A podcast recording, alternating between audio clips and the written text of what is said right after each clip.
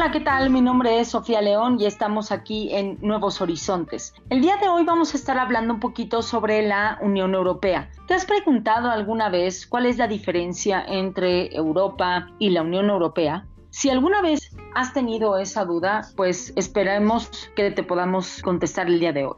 Europa en realidad es toda una masa continental de tierra en la cual incluye varios países, entre ellos lo que son España, Suiza, Albania, Turquía, Polonia, Croacia, etc. En el caso de la Unión Europea ya es una selección de 27 países que actualmente son miembros de esta unión supranacional. Cuando nosotros estamos hablando de una unión supranacional, estamos hablando de una mezcla de varias naciones en la cual, bueno, pues ya estamos hablando de un solo país, se podría llamar. Hay varias partes que debemos considerar dentro de la Unión Europea. La primera es que se funda en 1951 y es formada por seis países, Bélgica, Alemania, Francia, Italia, Luxemburgo y los Países Bajos. A partir de ese momento empieza a surgir lo que se llama la Comunidad Europea del Carbón y el Acero. Esta Unión Europea fue formada principalmente para pensar en lo que son los energéticos y para empezar a promover el libre comercio en la zona. Poco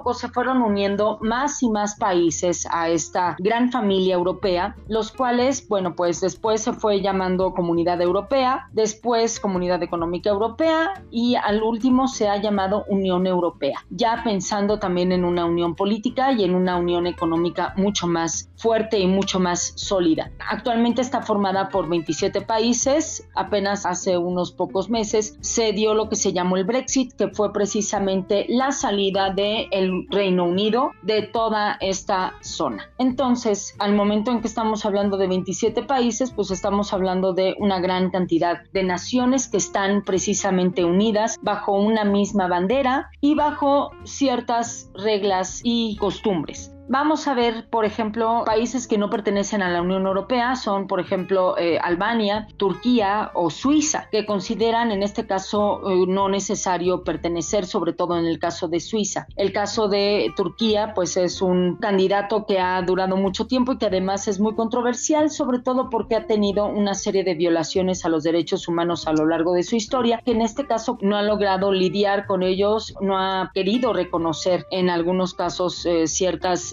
a los derechos humanos. Y además una de las condiciones principales para entrar a la Unión Europea es que debes reconocer a todos los miembros como parte de la Unión. Y en el caso de Turquía, pues no reconoce a Chipre como una nación y por lo tanto no lo reconoce como miembro de la Unión. Entonces eso hace que automáticamente Turquía no pueda entrar a la Unión Europea, entre otras cosas. Por otra parte, la sede de la Unión Europea también se encuentra en Bélgica. Hay una universidad que se llama en este caso el Colegio de Europa, el cual es muy recomendable si alguno de nosotros quisiéramos aprender más sobre esta unión supranacional, pues valdría la pena que pidiéramos alguna beca o que pidiéramos algunas, que pidiéramos alguna información al respecto. De hecho, esto se puede buscar fácilmente en Google, se le pone el Colegio de Europa y aparece ahí la información para estudiar algún posgrado o para estudiar alguna especialidad que tenga que ver con Europa. Y por otra parte, también tenemos la zona euro, la famosísima zona euro, ¿no? Ya en este caso, pues el euro es una moneda que además compite con el dólar y compite de manera bastante, bastante fuerte. Y cuando estamos hablando del euro, estamos hablando de que algunos países adoptan esta moneda como, como parte de su movimiento cambiario y otras naciones que no pertenecen a la Unión Europea también lo adoptan, como es el caso de Andorra o como es el caso del Vaticano, en los cuales no pertenecen a la Unión Europea, pero adoptan perfectamente esta moneda, ¿no? De hecho, el euro del Vaticano tiene eh, acuñada la imagen del Papa. Entonces es un poquito eso, ¿no? Y algunos países de la Unión Europea no pertenecen al euro, es decir, no tienen en este caso la, este, la moneda del euro como cambio. Entonces ahí es una cuestión de poco a poco se van anexando o, va, o la gente va decidiendo qué es lo que pasa. Generalmente cuando deciden esto se hace por medio de lo que se llama un referéndum, que es pues obviamente una consulta ciudadana en la cual pues se dice si quiere quieren o no quieren pertenecer a la zona euro. Y por otra parte está lo que se llama la zona Schengen. La zona Schengen es un sistema en el cual es migratorio. Una vez que uno entra a un país Schengen, pues digamos que ya entró a la, este, a la Unión Europea y no es necesario que vuelva a pasar migración si de repente va uno a Francia y pasó, bueno, que es un país Schengen y de repente llega uno a Italia, pues no es necesario tampoco que pasen por una aduana, puesto que ya lo hicieron en este en Francia. Y lo cual también implica que si uno es francés, por ejemplo, y quiere uno trabajar en España, que también es un país Schengen, pues no tenga necesidad ni de visa de trabajo ni de pasaporte, es como si fuera un nativo. Entonces, como podemos ver, pues estamos hablando de unión que además es mucho más fuerte, es una de las más fuertes de todas las regiones que se han globalizado a nivel mundial y que ha logrado principalmente, bueno, pues ya una unión económica y también está en la lucha de una unión política al momento en que, en que está tratando de llevar a cabo una constitución en común. Pues bien, eso es básicamente un poquito de lo que podemos hablar de la Unión Europea. Yo los invito de verdad a que busquen en Google el Colegio de Europa. Es una institución en la cual pueden buscar para becas, sobre todo de posgrado, si es que les interesa más este tema, y que puedan ustedes acceder con mayor amplitud sobre temas que tengan que ver con Europa y que puedan aclarar muchísimas más dudas.